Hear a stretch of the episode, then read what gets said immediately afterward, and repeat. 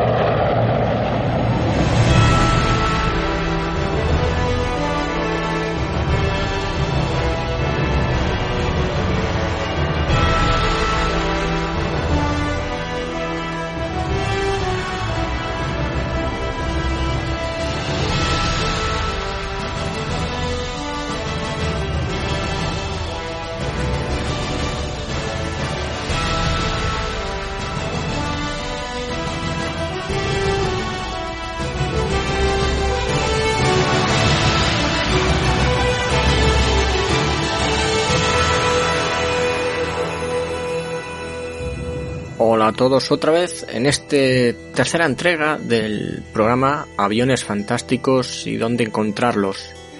Espero que os esté gustando. Bien, la historia que os voy a acercar hoy es la de un grupo de incondicionales que aunaron esfuerzos para una tarea ardua, compleja y difícil.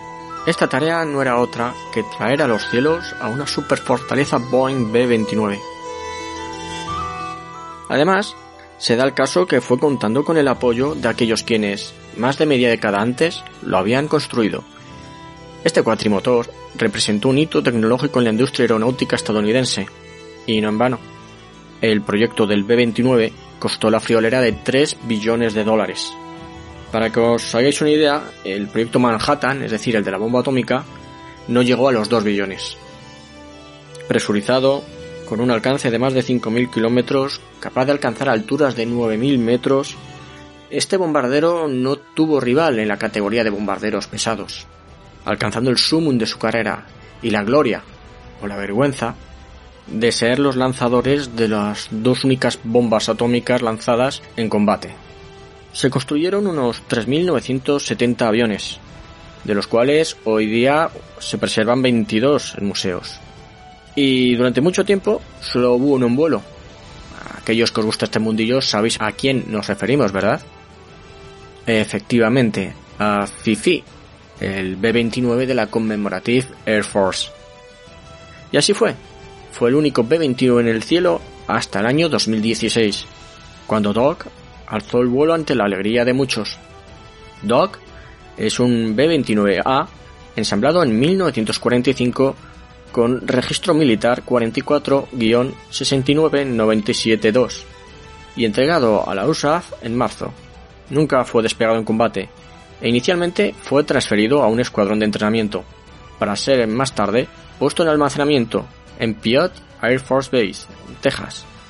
Quizás os suene raro en un avión nuevo, pero tras la guerra había más aviones de los que la USAF necesitaba en tiempos de paz así que eh, unos cuantos fueron puestos en almacenaje, e incluso algunos vendidos como chatarra.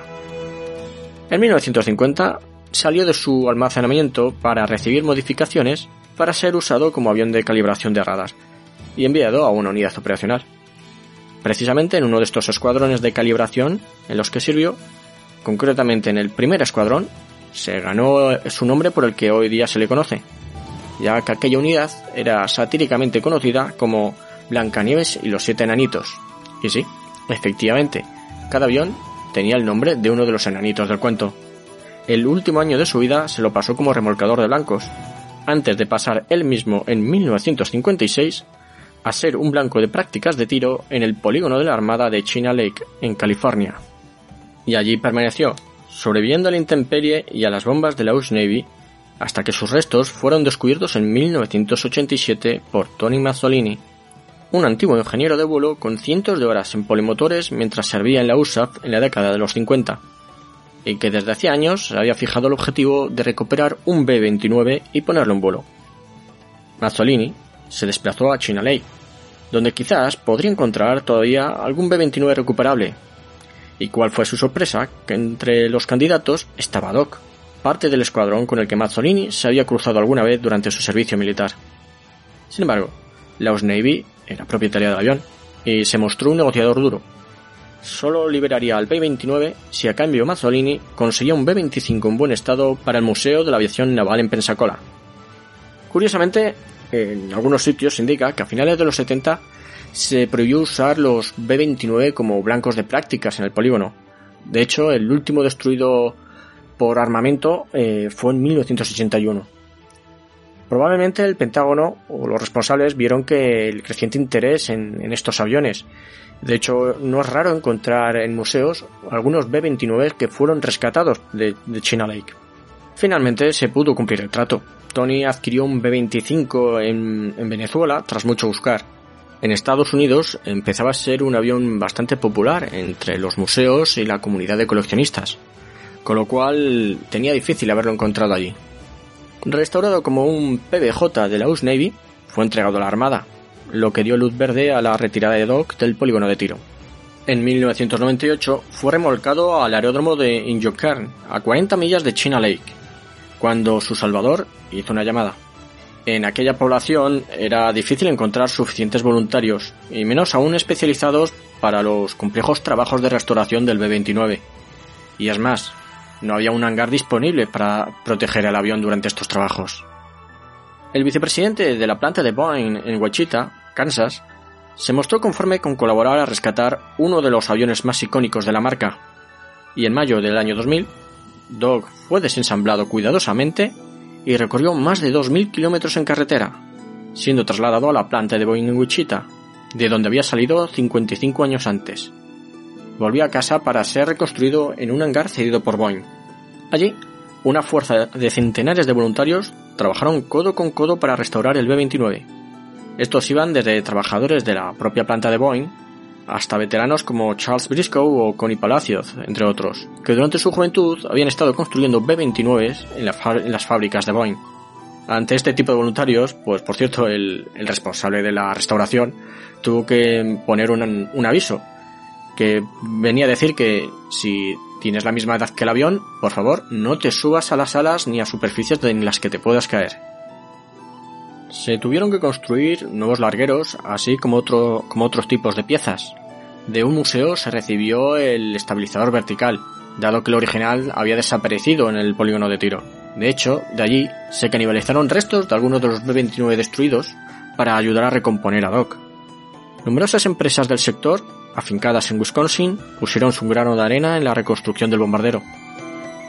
Los motores, que se le instalaron en junio de 2014, son híbridos de los modelos de Wright R3350 que sucedieron a los originales 3350-23 Duplex Cyclone de 1945, los cuales tenían tendencia a sobrecalentarse y dieron más de un quebradero de cabeza a las tripulaciones en sus largos viajes sobre el Pacífico.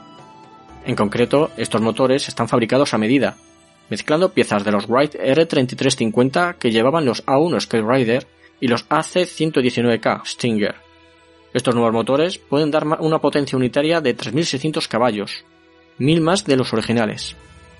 En febrero de 2013, entusiastas aéreos, voluntarios y hombres de negocios, liderados por Jeff Turner, antiguo director ejecutivo de la empresa Spirit Aerosystems y vicepresidente de la planta de Boeing durante la llegada de Doc, formalizaban la creación de Doc's Friends, amigos de Doc, con el objetivo de conseguir la finalización del proyecto y mantenimiento del aparato, Dos años más tarde, con el proyecto ya muy avanzado, se recurrió a pedir ayuda a la gente y se lanzó una campaña de crowdfunding para un último empujón. En 30 días se obtuvieron 159.000 dólares de 1.007 donantes. Esto ayudaría a pagar los gastos de su vuelta a los cielos. Solamente el seguro del avión ya ascendía a 50.000 dólares y se había estimado en 70.000 los gastos de combustible y de aceite. Así que, como veis, esa ayudita era, necesaria. En julio de 2016, tras varias semanas de exhaustivas pruebas prevuelo, Doc se alzaba al aire, como no, pilotado por los ya veteranos pilotos de la CAF que vuelan habitualmente a Fifi. Fue un vuelo corto, siete minutos. El piloto decidió retornar al saltar una alarma de uno de los motores. Con motores totalmente nuevos, posiblemente será una falsa alarma, algún falso contacto, pero mm, era mejor no arriesgar.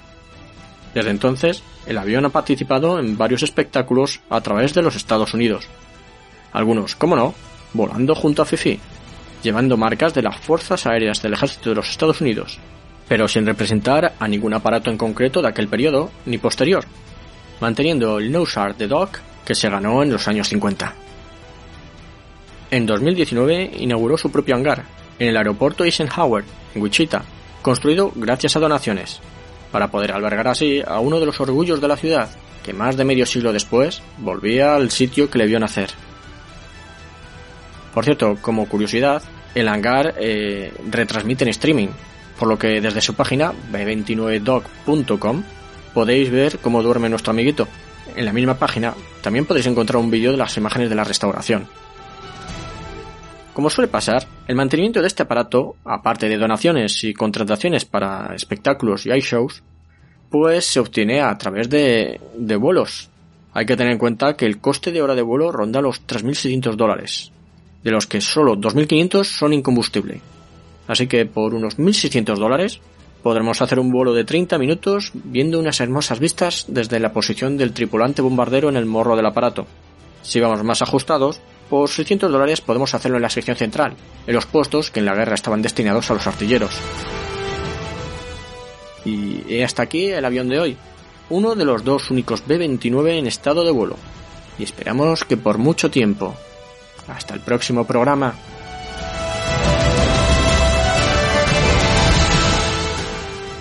Muchas gracias a Bonhammer por este episodio. Todas las músicas son de Antti Martikainen Recuerda que estos episodios irán apareciendo para fans en acceso anticipado y un mes después aparecerán en abierto. Un abrazo y nos vemos en el próximo programa. Buen vuelo.